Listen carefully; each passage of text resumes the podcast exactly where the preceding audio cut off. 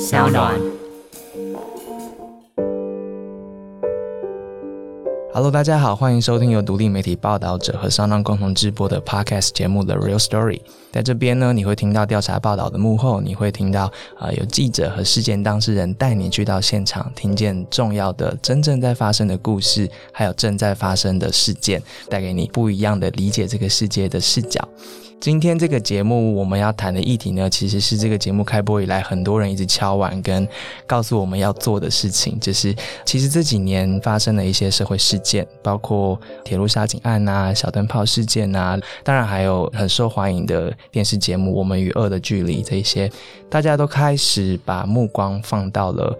过去可能不太注意的精神疾病的病患身上，然后当然一些很具体的一些病症，比如说视觉失调症啊，这些大家都放进自己的嘴巴里面，然后想要去讨论它，或者想要去关注它。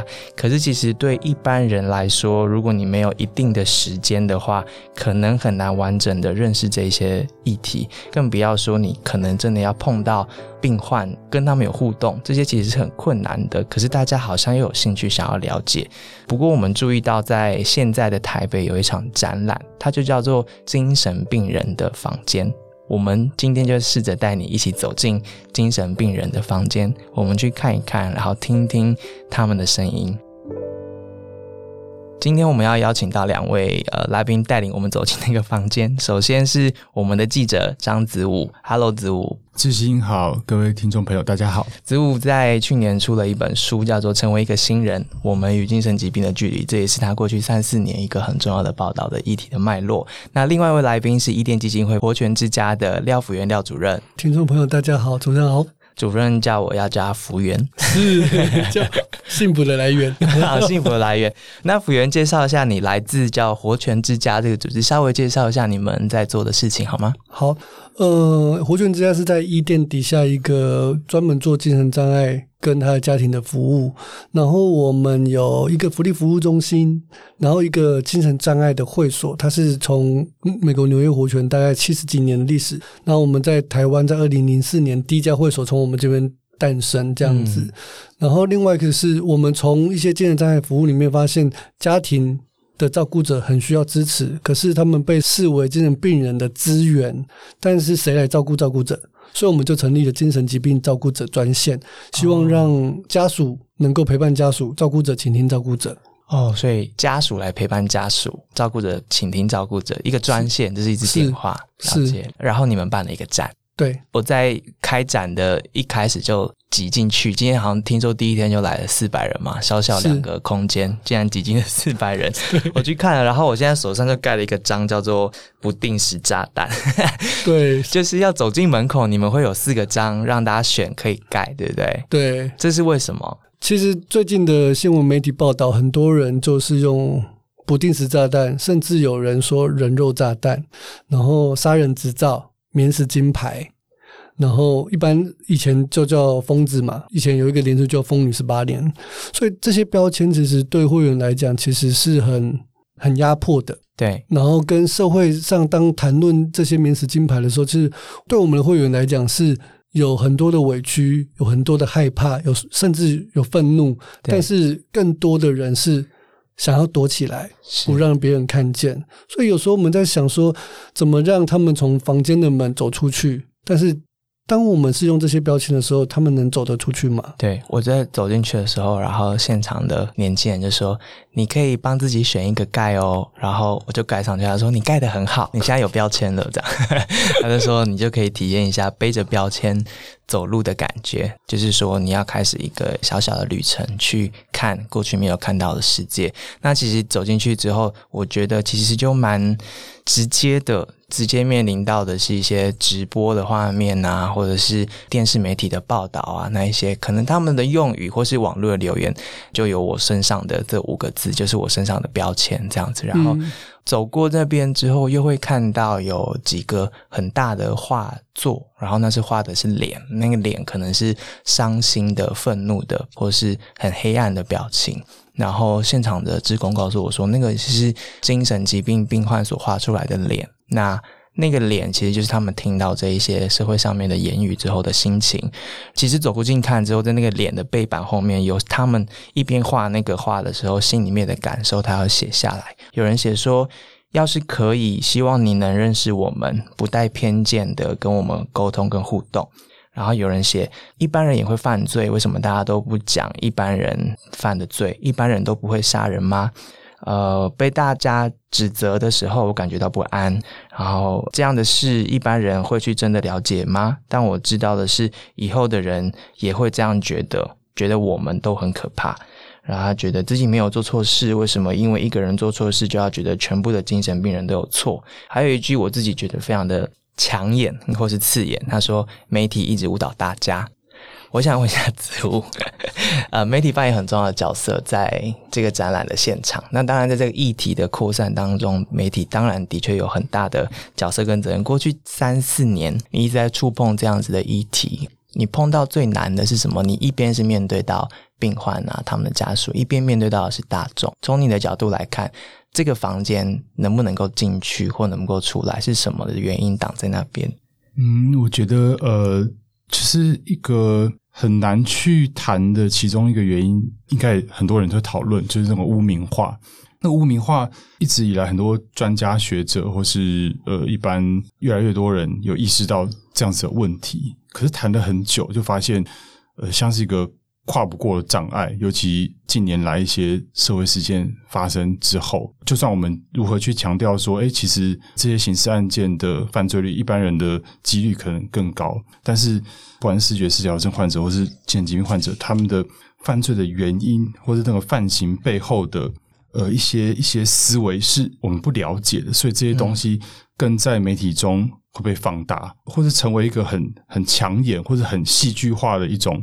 故事的素材，那其实这个东西，呃，因为我工作的角色，所以其实一开始不可讳言的，也是因为会觉得有一种好奇，让我去接近这样的题材。一开始是二零一六年小灯泡案之后，对采访了这个呃王婉瑜小灯泡妈妈，她作为一个非典型的受害者家属，就从她身上看到一个蛮不一样的视角。当然，她后来观点有一些改变。那个视角是他去探问了，说这个王景玉，这个他现场看到把他女儿给杀掉，这个凶手被定义成是一个视觉失调症，然后没有病视感的患者，他的人生出了什么问题，或是他的家人，或者他的整个成长过程中是是为什么导致他变成现在这样子？那所以，所以从面对他的这个采访，二零一六年开始，其实呃，有点像是带领我走进一个旅程吧。就觉得我们一般的在一般的媒体中的呈现，不管是专家的观点，或是从司法的观点，总是会去不断的定义，或是不断的描绘出这些人的不可理解。那那在这些标签背后，到底是什么造成了这个污名化？是我想要呃，一直三四年以来，其实一直一直想要探寻的，其实是没有答案的。所以从我的角色也很难去采一个立场。我不像福原是一个倡议者，是站在家属或是病患的身边帮助他们的。我我并没有这样子的机会，或是或是行李这样。我我的角色可能是一个在一个比较远的位置，不管是从法庭的现场，或是从甚至是这个疾病的呃脉络、疾病的历史，还有患者他的声音。尤其是这个是在小灯泡案之后，我我很努力想要去去呈现的，因为发现说。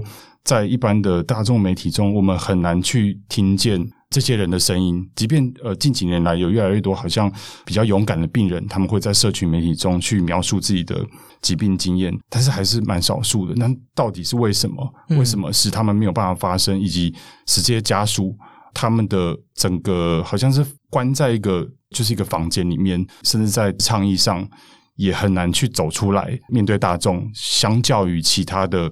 一些疾病都有一些利益团体或是相关的当事者可以去像是生命斗士一一般的面对大家，但是精神病患在过往的公众的视野上是是消失的，那是为什么消失？所以这是我的一些问题意识吧，或是不满足。其实这是蛮难的。作为一个 同事以及同行，面对这样子的事件的时候，要去除掉。情绪去除掉大众的讨论的当下的那一些纷纷扰扰，然后去提出一些保持一个距离的提问。然后你的提问其实后来变成一本 三百页的书嘛，所以就是很努力的一直问。其实书里面蛮写的蛮清楚的，在问这个当中，其实你你自己解答了很多为什么大家难以理解或是容易误解。容易有标签化的刻板印象。其实这个议题本身有一些门槛。我自己觉得，第一个你提到就是它的名称持续的在演变。现在我们叫思觉失调，过去其实是叫精神分裂症。然后我们对于精神病患、精神障碍者、精神康复者这些名字，其实在不同的国家、不同的社会里面，它的一直在演变当中啊。有时候其实是由大家一起来沟通，或有时候医学上面的精神科现在改名叫身心科，其实。这些对专业的人来说可能可以理解，但是对一般人来说，他真的是很容易混淆。另外一方面，他要看到这么情绪化、这么有张力的社会事件发生的时候，这已经是第一道门槛。那第二个是你刚刚提到的康复者很少出来说话，那另外就是法制上面了。九零年开始的精神卫生法，然后二零零七年修法，但其实整体来说，我们还是一个维护社会和谐的一个管理异常状态的机制。在这个情况之下，加上我们的东方文化里面强调的道德感，也就是精神疾病可能是一个面子上面的问题啊，或是当你是一个所谓没有办法对社会有贡献的人，你是不是就不是一个成人？你是不是一个社会上面的一个负债，是一个潜在的污染源等等？这个道德感，这个丢脸的感觉，让大家更没有办法。好好的谈这个议题，或是直接以道德性的来评论。这样子的事件或病患，这些其实我觉得你的报道跟提问都在挑战这一些啦。其实这一些就是我们要直面的事情，它就是大家之所以需要这场展览才能够去触碰这个议题的原因。因为这一道一道关卡，其实挡在我们跟那个房间之间，更不要说我们真的看到那个门了。在那之前还有好几道关卡，要走进那个房间，真的困难重重。我觉得这个服务员应该长期在第一线服务，会有很大的感受。因为我在这个领域这样工作大概十三年，我其实觉得，呃，如果要破解，其实第一层其实不是去否认，我就只要承认自己有恐惧。是，其实就算受过一些社工啊、心理相关的专业的人，比方我有个同事很诚实哦，他刚来这边工作的时候，他说第一天他会发抖。所以，我我觉得我们对精神病人的理解啊，其实第一个少，第二个是今天。那个我们有个会员李任，他说了一个有趣的话，他说：“理解归理解，相处归相处。”很精确，很精确，很精准。所以说，我们受了多少的训练？可是，如果要把我们丢到一个相处的现场，然后一分钟、五分钟、一个小时，每天，那是不一样的意义的。所以，我会举这个为例，是指说，回到我的工作，其实我不觉得我工作十三年就等于我了解了精神病人。嗯。对我讲，更重要的是，我其实越来越不敢说我了解。我，我觉得我可能是认识，然后一点点去累积，然后因为我觉得所有的认识你都要去核对，所以说我就会不断的告诉自己，其实我觉得是透过一层又一层，一一个事件又一个事件，然后我们有不同的一起生活的经验去累积之后，是。我怎么去呃，有时候不是穿越恐惧，而是。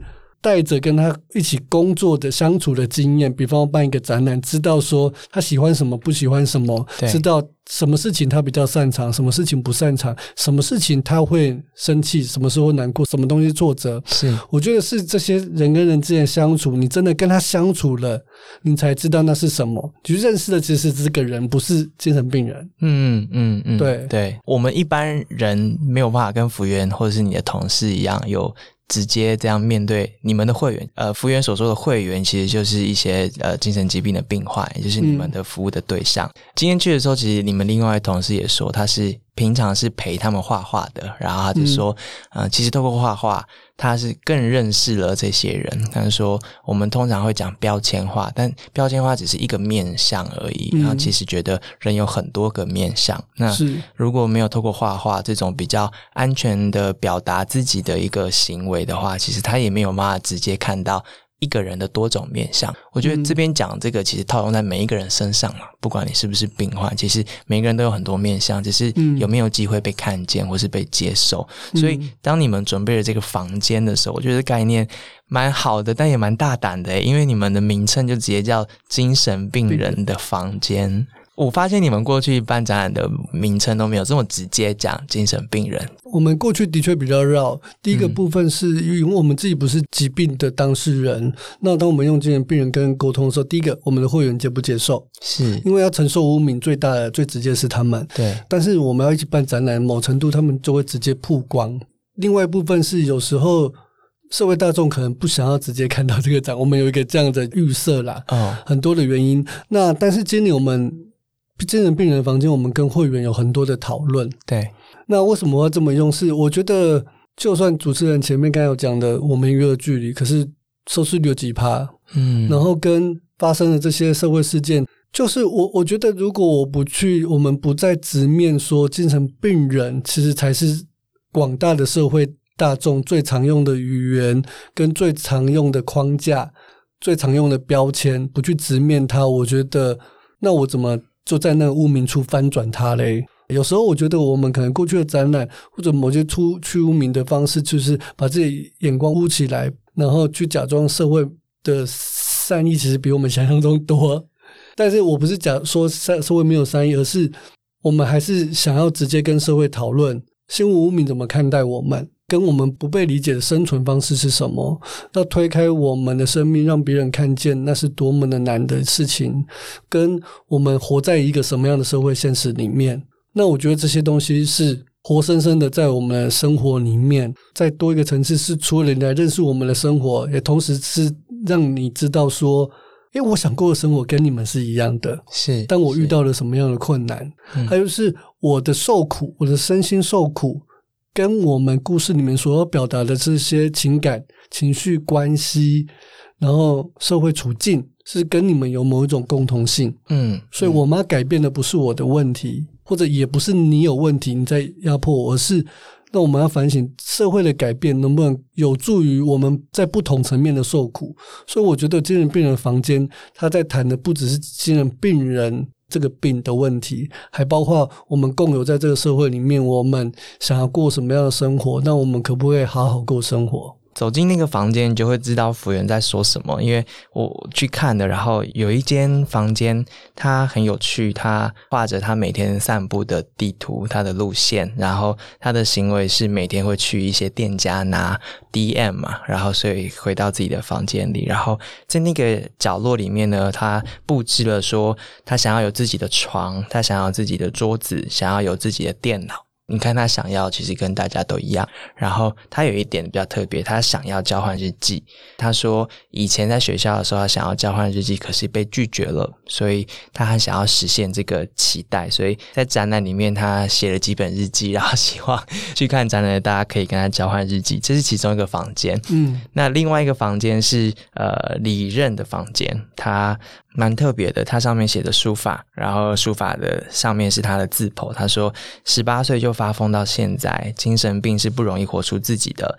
他逃避现实，变成孔雀王。无就是无，何必活在别人眼中？孔雀王是一部漫画，所以他的房间里面还摆着两部漫画，就是影响他自己。然后摆着一个小冰箱，然后摆着一些他随身会带着的法器、木鱼、佛经这一些。这是另外一个房间。其实今天去了，李任就在那里。走进他的房间之后，所以跟他聊了天，然后是发现，呃，他买漫画的那个漫画店老板也在现场。对，我们一起来听听看他跟漫画店老板之间的对话。今天很巧，今天就刚好我们在附近吃饭，然后刚好带小朋友来这边逛一下，然后刚好看到门口这个，我就想，哎，可以进来看一下，结果他就来堵我了。哦，所以你不知道他这边？我当然不知道啊，他从来没跟我讲过这种震惊的事情。嗯，你没有告诉他啊？我从来没告诉过他。我本来还想说，如果今天太无聊的话，还想要去那边找你。哦，你都去那边干嘛？都去那边卖漫。买漫画喜欢的漫画啊，比如说《爆肝工程师的异世界狂想曲》，现在买到第十三本。史莱姆。呃，史莱姆关于我转身史莱姆这档诗。你一个礼拜去几天啊？呃，一个礼拜去两天。差不多。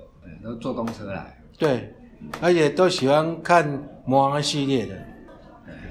十年也是蛮久了耶，那为什么会这么喜欢去这个同一因个地方？为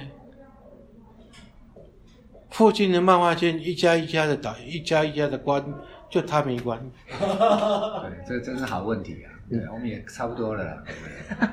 对对，老板对他一直有印象吗？当然有印象，我们全部他附近的人对他都很有印象啊。他连我们隔壁欧阿米爽也知道他，为什么？因为他会去这边逛啊，而且他非常的特别。哎，他的穿着打扮非常特别，他一定会戴孔雀羽毛啊，然后还会戴那个叫什么玄奘的地地藏的那个那个，然后然后他喜欢把全身包的很多层衣服，然后会带各种包包，有时候还会放佛经。你觉得会不会吸引人？蛮喜你应该会看嘛，对不对？对 呀。那你看到的反应是什么？我说实在的，我因为我身边有很多，就是说在精神方面有一些不一样的人，所以我其实还蛮习惯这样的人。对，那我们店里也有很多这样的人啊。嗯，对啊，所以我觉得我并不会觉得他是一个很很害怕的人对对，很害怕的人。我可以跟他们聊天的啊、聊什么？聊各种吧。不过我最常提醒他们就是吃药，因为他如果表现的比较异常一点的时候，就是应该要吃药。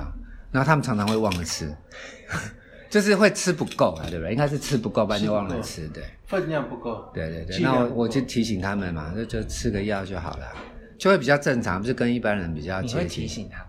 当然会啊，我就看他不一样的时候，他比如说讲的，台家有时候讲的会很激动嘛，讲的会有一点那种 over 的时候，我就觉得那就是要吃药了。然后一提醒吃药的时候，我会想，哦，对我还没吃药，我赶紧去吃药。那我就是要赶快回去吃个药再来，这样会比较好。嗯嗯，对啊，不然的话，他这样子的行为有时候会让别人有害怕。嗯，他很很准时报道每个礼拜吗？不一定啦，因为我现在不不常在那里，他是啊啊他有时候就是会会碰到，一个礼拜总会碰到个一次吧。对对对，十年了也是蛮久嘞，所以蛮久了，还有什么变化吗？差不多吧。我觉得他就一直都维持这样，嗯，他就是时好时坏了，就是有时候有时候他突然不见，就是可能去住院，嗯，对啊，他就是再回来，我就问他说啊你从不然跑去哪里了？啊，对啊，我就说我去异世界啊，对对，啊就是这异异世界可能比较久一点，嗯，哎就是事实上妄想的世界比较久一点。对事实上，他们是一个很善，他我觉得他们都算善良的。他们是，就是说，他们其实基本上不会攻击别人，除非说你去误会他的时候，你去开始去抵制他、去压制他的时候，他当然可能就会有。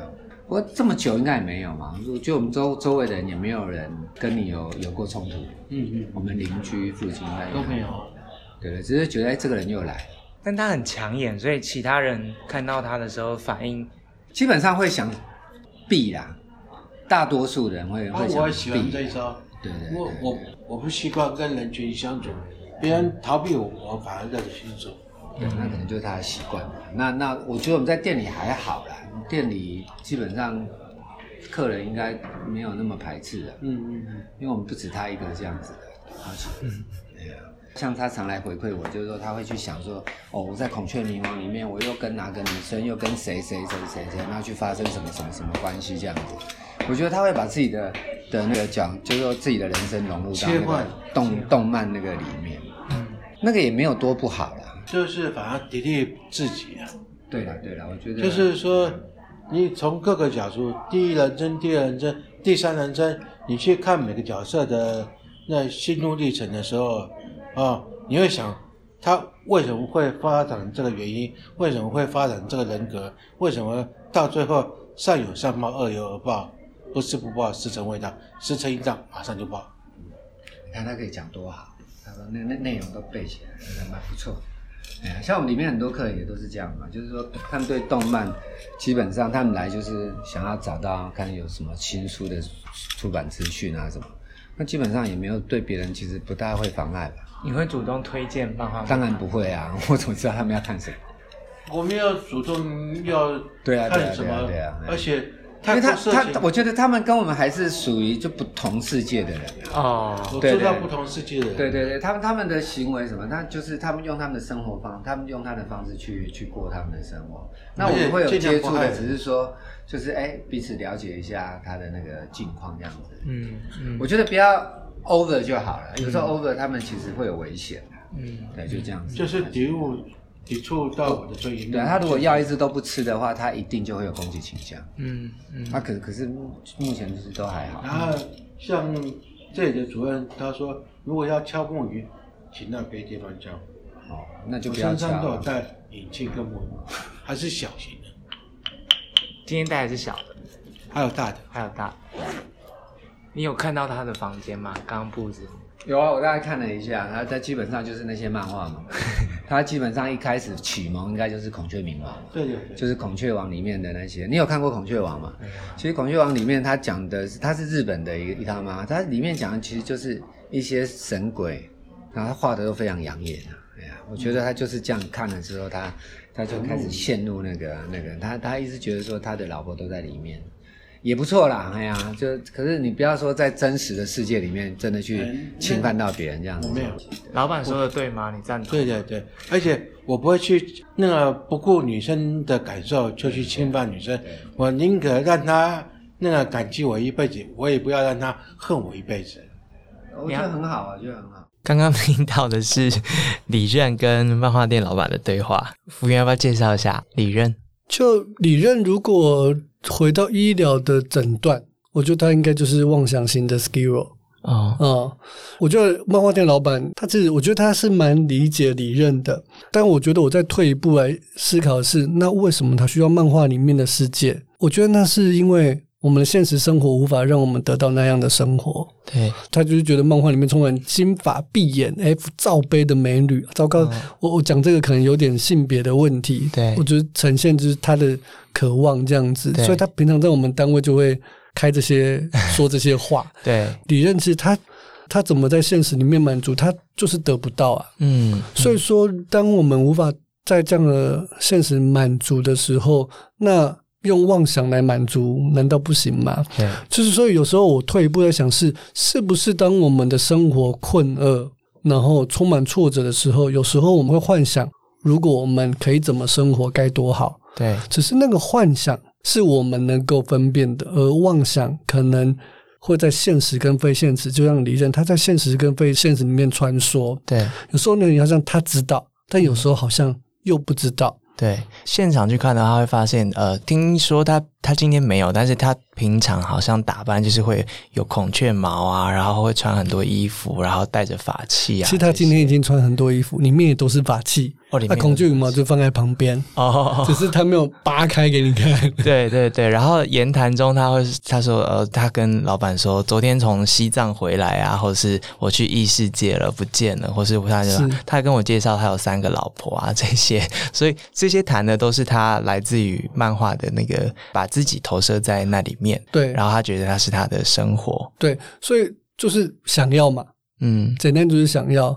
其实有一个精神科的医师叫 Dr. Fisher，他是国外的嗯医生，他在描述他的呃妄想的时候，他是一个得过 Skiro 的医生，嗯然后他就说，呃，他妄想的妄念是 FBI 在跟踪他。哦那他怎么去解释那时候这样的症状？他说，以前他是一个很顺利的人，所以他其实没有当医生之前，本来就是一个学业成就很好，然后也有一一番事业的，只是后来的一些困境让他生病了。嗯成功的时候，他就觉得，嗯，别人一直很看重他，所以为什么后来生病？他说那些生病就是要支撑他，他继续觉得自己很重要，然后每个人其实都看重他，在意他，他希望继续维持那样。所以李任虽然他是个小人物，但是他在现实生活当中无法满足的，在妄想里面很重要啊，他可以那样满足。所以回到我的实务工作，其实我在思考我要创造的是什么，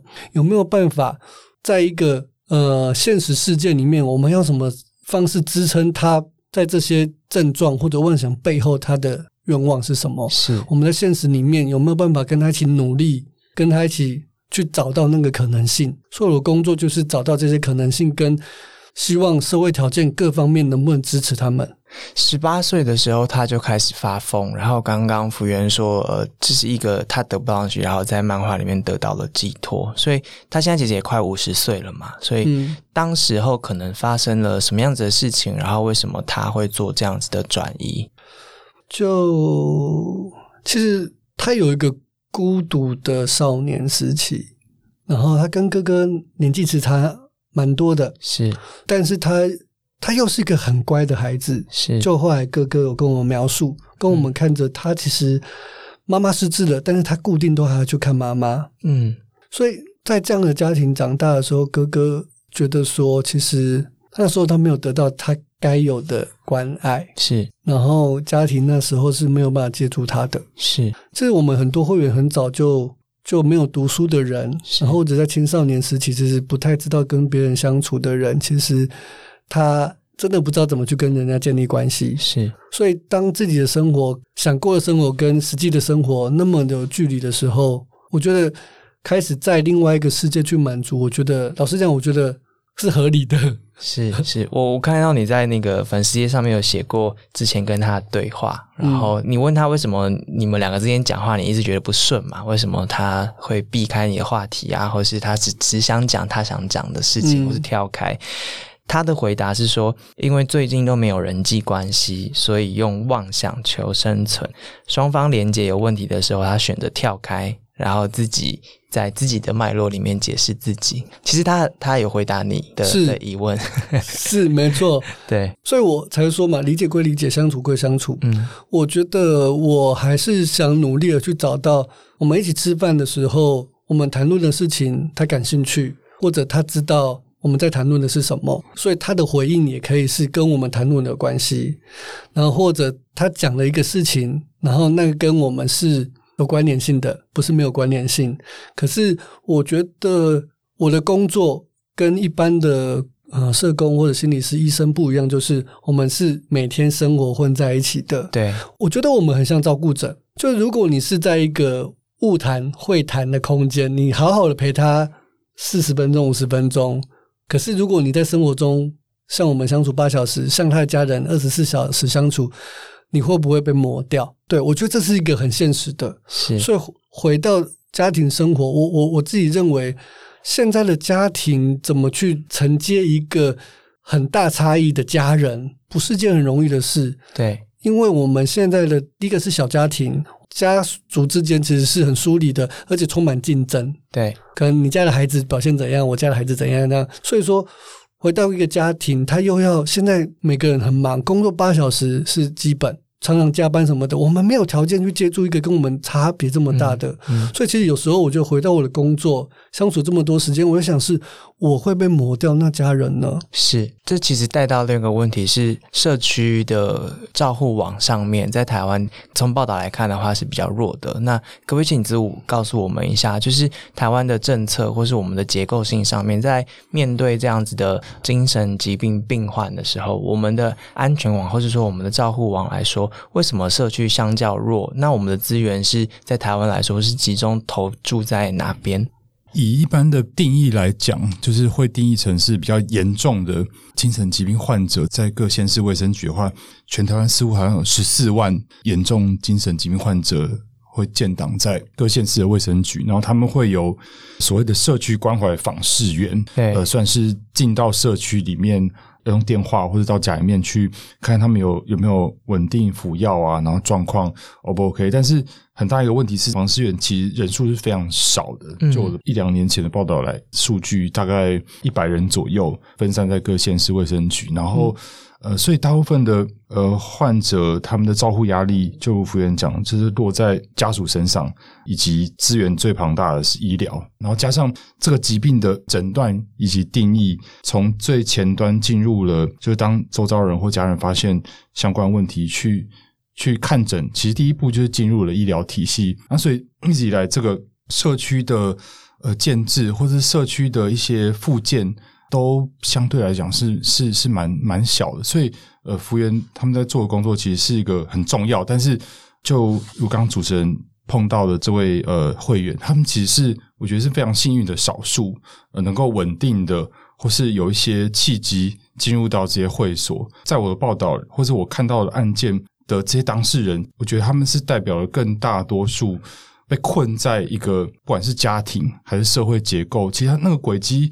其实都蛮相似的，就是在我报里面，我我我特别想要讲的是如何去去掉这个加害者标签，去看他的到底是怎么走到这一步，之后呢，我们不一定要去原谅或是同理他，但至少你知道说，其实这些人他们是有有他们的挣扎，或是有他们在做这件事情之前的轨迹，就是一路上可能从小被霸凌，或是人际关系上没有办法维持，慢慢的进入了医疗以后，被药物。的副作用困在一个呃身体失能的状态里面。我特别想讲的一个案件是台中的一个牙医师的命案，凶手叫赖亚生，他其实就是一个周遭人也是说他是从小是一个非常乖的小孩，很害羞，然后呃在一个大家庭长大，那父母没有什么时间照顾他，然后有僵直性脊椎炎，进入青少年时期以后，在学校就是因为比较呃羞怯或是一些原因一直被霸凌，后来。进入到呃大学以后，他爸爸就一路带着他到很多正规的这个大型的医院去去看医生，然后也也服药了很久。但是这个男生他一直很想要挣脱，好像被被这个疾病捆绑的限制。他想要工作，他想要走出去，他想要帮助家里，然后所以跟医生谈减药或是呃停药。后来又造成他的症状不稳。那因为种种元素。对他那个妹妹的一些妄想，然后就跑到他妹妹工作的牙医诊所去去犯了案子，这样子，就是最后看到的结果，我们会看到是一个杀人犯，但是在在他这个前二十几年的人生，我我只是代表我个人，会觉得我们彼此之间似乎没有什么差异，并并不是那么大。就是我跟服务员刚刚讲说，在接触这些人，很多人是就算是服务者是有一种恐惧，但是我觉得为什么我我可以呃做三四年，似乎是看到一种镜子般的。映射吧，可能我自己的个性或者我自己的成长轨迹，让我有有一度在描绘这些人的生命历程的时候，会觉得说，哎，我好像在生命中的某一个点走错了一步，就是稍微有有一点偏离。今天我们位置可能就调换，我可能就变成呃社会事件中的一个一个一个犯案者或或者怎么样。因为从小也是不太善于表达自己，或是和人群啊，或是在人际关系上。的建立似乎都对我来讲是有点吃力，所以从这些在社会中被标定异常的人的生命经验中，我其实是觉得好像蛮理所当然可以去同理或者去看到他们的处境，而不觉得说那有什么太奇怪的事情，因为这是在我觉得台湾的教育环境中很常见的，在在青少年时期的，尤其是同才或是这个竞争，包括在。军中，然后每个人在工作的职场上，这些压力一直跟随着你的时候，有时候就会觉得说啊，好像有些困扰，或是有些呃异常的状态，不是那么陌生。那只是说，这些人他们进了医疗系统被诊断，那在诊断的过程中选择了接受这样的治疗。那有些人有获得改善，那有些人他就被困在这个副作用，或是被困在这个失能的状态里面。什么时候让你觉得你跟他们的距离没有这么遥远？嗯，我觉得当然最关键的还是跟林奕涵的那次面对面的采访，他跟刚刚我们听到的这个录音不太一样，他是一个非常可以很清楚的去描述自己就是生病以后在社会中格格不入，或是他的许多的呃痛苦的经验。是可以很巨细靡遗的去描绘的，因为我在此之前或者在小灯泡案之前，其实对这一议题或者对精神疾病的认知是相对模糊的，是没有什么特别的。当然，有些比较远的亲戚可能有听说，或是同学怎么样怎样，有有什么样的状态有听说，或者这样状态，但是直面这样子的呃生命处境，我觉得一个很重要的是。那个受苦的经验是什么？是是从那次采访，我我我很深刻的有有一个共鸣。那我觉得这个受苦的经验是患者本身，因为种种的限制，能够讲或是愿意讲的人也不多。是那我觉得很幸运，在在那个那个时间点，也是二零一六年年底。和这个林海有有一次的相遇，那所以那个受苦经验让我印象非常深。那有些我觉得是言语表达不出来的东西，所以这些在个人的声音之外的，我可能就是用一种很直接的描绘方式，去不带其他的评论或是诠释的方式，希望可以把这个在媒体中比较隐晦或是无声的状态给写出来。那另外一方面就是。补强那个到底结构是缺了哪些？呃，让这些进到被定义成是这样疾病的人，他们很难活出自己的位置。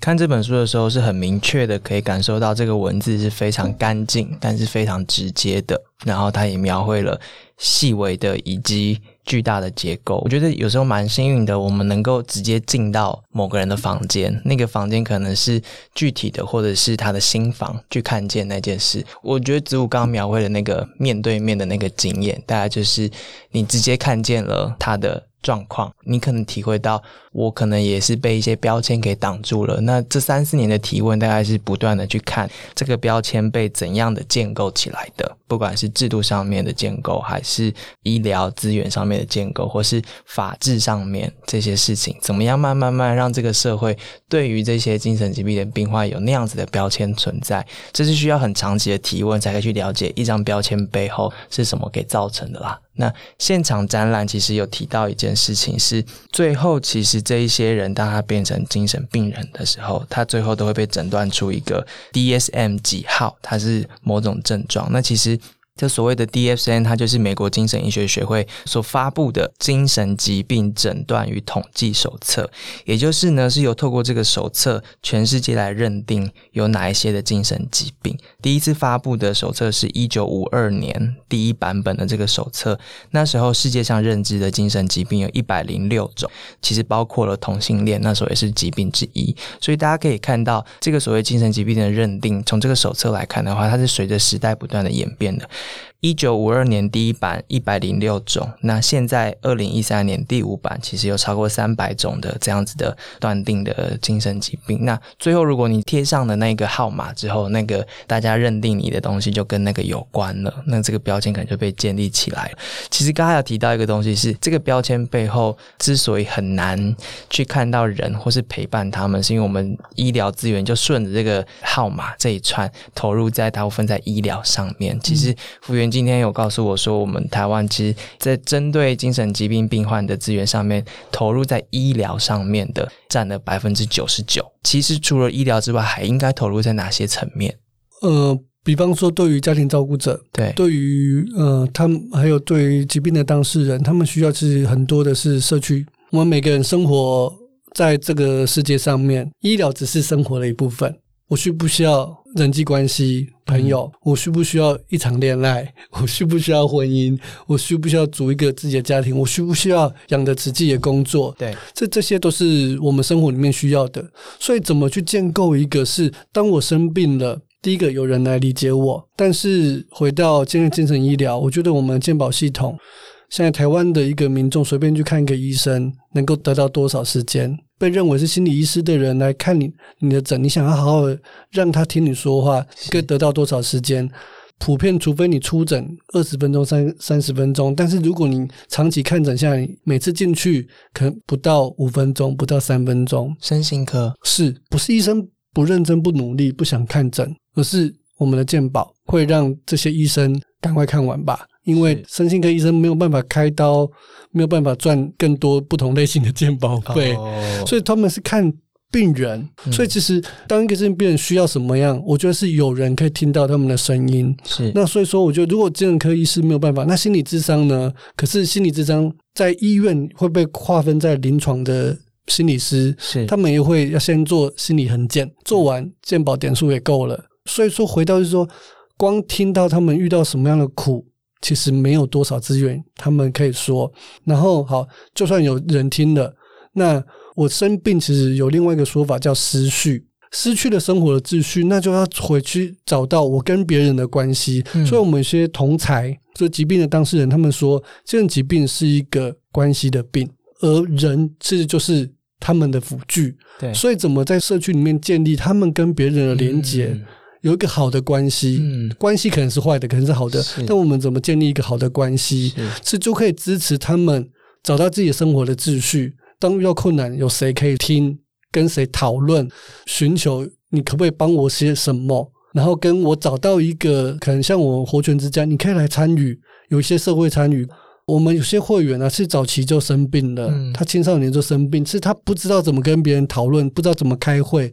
那他来这边练习一些生活的技能、职业的技能，然后跟他去上班的时候，像这种病人遇到什么问题，我要不要出柜？嗯，要不要跟雇主说？哎，我身心障碍证明，嗯我有手册。那雇主一问精神疾病，我们有些会员遇到的状况是。中途被发现嗯了，然后就说很善意，老板很善意的说：“哦，你生这个病哦，这个工作压力会很大，诶，这样对你不好。嗯”这就是开始要劝退他们。嗯所以光见病人去就业要不要出柜，跟他明明需要一些支持、一些帮忙，但是说不出来。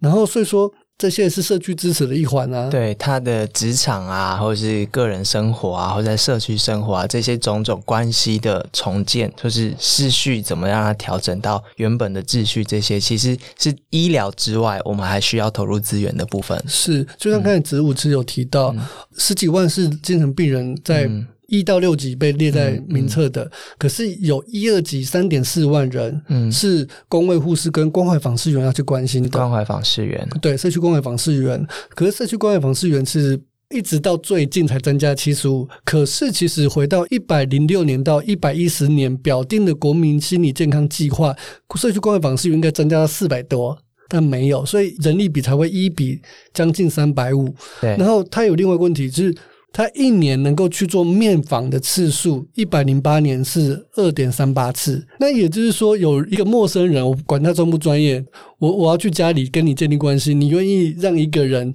一年才来看三次，然后我就要跟你掏心掏肺讲我所有的苦，但是你又没有时间来帮我，嗯所以这也是一个。在社区里面要去面临的困境，嗯但是社区关怀访视又遇到接下来另外一个问题，就是我会这么形容：社区关怀访视员去知道他需要什么，去连接资源给他。是所以我会形容是，他这艘船上面有病人跟他的家属，对，那我们是按照他们的需求，把这艘船开到各个他需要的资源的角落去让他靠岸。对，可是这句关爱访视员遇到什么困难？社区没有资源，所以访视员今天想要带着他的个案，然后在社区里面寻求资源，其实是找不到的，因为这个社区安全照护网其实建立的不够。所以，当我们把大部分的资源投入在医疗的时候，其实在真正的照护跟陪伴上面，或是社区的关怀上面，它有很多需要配套的东西，就得不到资源了。是这是一个相当失衡的状态。这个失衡状态其实最后就会降落在他的家人身上嘛，因为他家人就会承受大部分的这个照护的责任跟时间的压力。其实我看到一个全美照护联盟它的调查，就是呃，当家人要照顾自己家里面的精神疾病病患的时候，大概一半的他们就要同时背负财务负担啊、社会的指责啊，然后污名化、啊、这些，超过六成的这些家属自己的健康恶化了。在台湾呢，这些家属其实有将近两成的照顾者自己也开始罹患轻微的精神病，这是二零一二年的统计，现在有可能是不一样的状况。那我知道福源他们这边有提供这个精神疾病照护者的专线嘛？那我看你们统计是九千通电话接下来，其实大部分的家属他不敢跟外人，甚至他们的亲戚谈到自己家里面这个生病的这个人他的过程，所以我们每一个人，大家听众都有可能成为那个家人，因为我们真的不知道自己是不是其中一个家庭成员会出现状况。那大家可以试想一下，当自己家里面也有这样这样子的亲属需要去照顾的时候，如果当你成为刚刚提到那些数据中的其中一个人，你自己也开始身体健康出问题了，你的财务有负担了，你的精神状况可能也负担了，那时候我们就会知道。这个社会安全网的重要，我们这个需要这个社区照护网。那通过今天这样讨论啦，这个距离真的好像没有大家想象中的这么远。刚刚放了蛮长的一段时间去听那个 漫画店老板跟李任的对话，这样子的陪伴多吗？嗯，你遇到的这些会员们，我们会员有一个疾病后的生活经验，而这个生活经验是跟现社会现实非常的脱离的。甚至是我们有些会员，如果没有我们这些社工提出来，其实最近有什么社会事事件，然后被讨论，我们一些会员根本甚至不知道。所以，我们的有些会员他得到资源，可是其实他的生活是什么？在资源的点跟点之间。嗯比方说康复之家，嗯活泉之家，哦他没有其他的人际，除除偶尔回到家跟家里聚会，嗯可是你要去发展出他自己的人际的这种非正式资源的人际关系，有这些没有？甚至我曾经有会员就跟我讲说。嗯，我没有去过同学会，然后有些家属说孩子生病了，我不敢去亲戚的婚礼，嗯因为怕别人问啊，你孩子最近怎么样？所以疾病的污名跟很多的不友善、不理解，造成他们的生活其实非常萎缩。嗯，讲夸张一点，我们的展览第一区在讲看不见的围篱，对我觉得他们住在某一种围篱里面。对看不见的围篱里面啊。对，我在现场看他们聊天呐、然后李任是很多时候是笑的，那个聊天是就很像两个朋友在那边互相挖苦彼此啊，讲说啊，我都在那边买书，他赚了很多钱呐、然 后然后对方就说哦，他都在这想那些漫画里面那些女生呐、这样子就是嗯很明显，你可以看到这就是陪伴，这就是朋友嘛，是是是那，所以他才会十年来一直去这个漫画店，然后跟嗯这个老板互动。我有问他们，就是如果没有漫画的话，这个老板会不会可以跟他沟通？其实很难的。那也因为漫画，他进入了所谓这个精神病人的房间，我会这样诠释。所以很谢谢你们能够办这个展。然后谢谢子午的书，我觉得大家很少有机会跟你们一样能够进到他们的房间，不管是真正的房间还是他的新房里面。那当然，就他们所面对的这个社会的处境跟压力，文化上面的压力，他们也很少机会能够把门打开。嗯，希望展览在这个礼拜的时候，能够让更多人有机会去看看那个房间，也让包括李任在内的这些会员们、这些患者们，未来能够更有信心的在台湾这个地方是能够让大家看看他们的房间的。嗯，谢谢你们的展览，谢谢自我的书，谢谢你们两位的时间，好，谢谢两位。谢谢大家。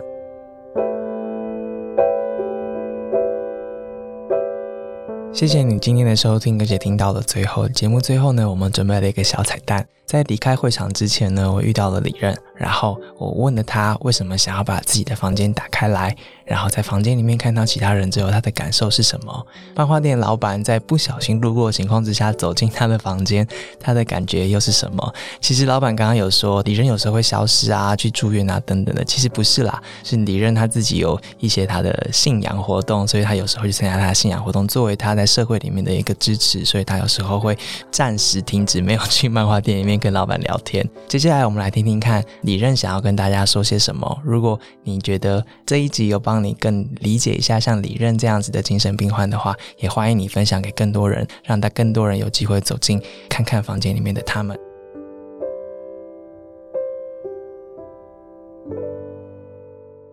那你布置的时候有想过要拿哪些东西出来吗？嗯，就拿孔雀王漫画跟羽毛还有经典而已啊，嗯，就尽量的，就是说让我成为一个精神患、精神病患患者的内实真实世界是跟究竟是有怎么样的不同，跟怎样的大同小异，让别人觉得说我是有益而无害的人，而不是一个另一个正解，而是不是个杀人狂魔，而是个真实不过的想要在人世间求生存的平凡人类而已。里面放了几套漫画，一套那两套，两套一个是孔雀王，一个是新中宫神话。这两套对你的意义是什么？嗯，就我在少年时期到青年时期，我都看这两本两部漫画长大的。那你看了很多次诶，嗯嗯几次你有算吗？嗯，还是你每天都有看。每天都看，看的时候你的感觉是什么？嗯，感同身受，而且持续了解他们的生活跟起居方式，然后再比对自己在这人之间该怎么活下去。可以举例吗？比如说漫画里面的什么事情跟你自己的生活有一些相关？比如说，主宰雷电之力，就好像我现在所用的家电制品；那主宰光明力量，就好像我有正向的能量跟正向的情绪，然后能够控制全世界，也能够控制我自身的那个工作、经济能力，还有处事方面，都尽量就是说善有善报，恶有恶报。那不是不报，是成未到，是成一到，马上就报。我是主张那种善有善，诸恶莫作，众善奉行，自尽其意是诸佛教。我都是一个佛教徒，我不想让别人以为佛教是迷信的，是不科学的，而是让人觉得说佛教的佛陀教育是史上最哲学的最高作品，也是最无至高无上的人生享受，也是这所有的科学上绝对的那存在，而且佛陀释迦牟尼佛本身就是个最伟大的哲学家，然后我想把这个理念灌输到全世界，可惜我一个人不够，所以就让海涛法师、让十七师大包房无情侵略多劫，让很多善知识、善师朋友、金金刚上师、法师，还有我的同事来帮我推广这个智佛佛陀之业。啊，我是替一天基金会做义工，所以在我做正业当中，也帮一天基金会做过义工，扫地、拖地、杂物我都来。你还要写书法哎？对，你上面写了一些字，你为什么后来决定在展场里面写这些字？因为这是我的人生。但愿众生得离苦，不会自身求安乐。我就是孔雀王，孔雀王就是我，活出我属于我自己的孔雀王人生。嗯，我从十八岁发病到现在，我从来没想过，我到底是精神病还是正常人，我从没想过。因为但为众生得离苦，为自身求安乐，是我一生的悲愿。我自己怎样都不要，就算为了宗教、为了佛教去为教殉难，我都可以。我只要能够让这世界导向正正常的轨道或正常的命运，就像要我这条小命，我也可以不死。嗯，呃，今天是第一天嘛，那其实也来了一些人了。那你我看你有时候会在你的房间那边，然后大家会跟你互动，嗯，感觉怎么样？缘聚则和缘散则灭，我都是生生灭灭的，不强求也不希求，只是个缘分。我觉得把自己的房间给大家看还蛮勇敢的耶。没有，因为就这一次，下次不一定会有，为什么？下次别人不一定会看，怎么说？因为人生机遇是可遇而不可求的。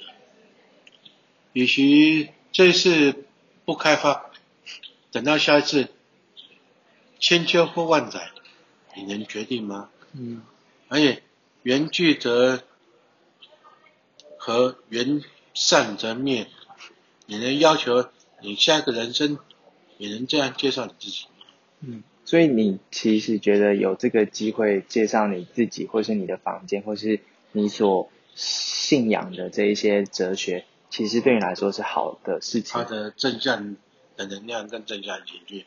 嗯我不希望别人跟我有同样的重蹈覆辙，所以把我已经悲苦的经历介绍出来，就是不希望有人再走向跟我一样的悲惨悲剧人生。嗯那如果如果有人来来这边看你的房间的话，你有什么？你通你的你会怎么来跟他们介绍，或是你有什么话想跟他们说？如果他们想跟我讲，就讲，我本人就在那，我能够讲的我就讲，他不想听也不想说，那就随缘嘛。嗯嗯，得知我命不得我幸，不得知我幸不得我命，我都是那种命运的主宰都是在我手中，我怎么创造人生的巅峰，由我自己手中开始，不管多少年，不管我是五十岁、六十岁、七十、八十岁，我都永远都能够重新再出发。不管任何困难的艰苦的情况之下，我都绝对不放弃，怀抱希望。嗯，我最后问一下，刚刚遇到你的常去的漫画店的老板，你呃他是不小心路过的，你你这个展览有邀请你认识的人都没有，都没有，都是随缘而已。你为什么没有来邀请他们？因为有些人，你就算邀请他也是不会来，他本身就看轻你、看扁你、藐视你、鄙视你，甚至不把你当人来看，从心里就反对你这个人的存在，就把你当成是反社会人格的人，何苦呢？与其让他从误解的方面再重新的认识我，那不如他自己心甘情愿，因缘因缘则合，因缘则散，何必强求人呢？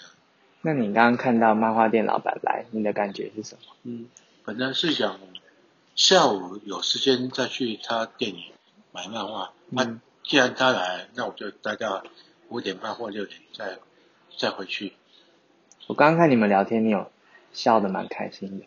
因为没想到他也会来啊。我从来没有说算计或者是千方百计叫他来这里看，这都是缘分的、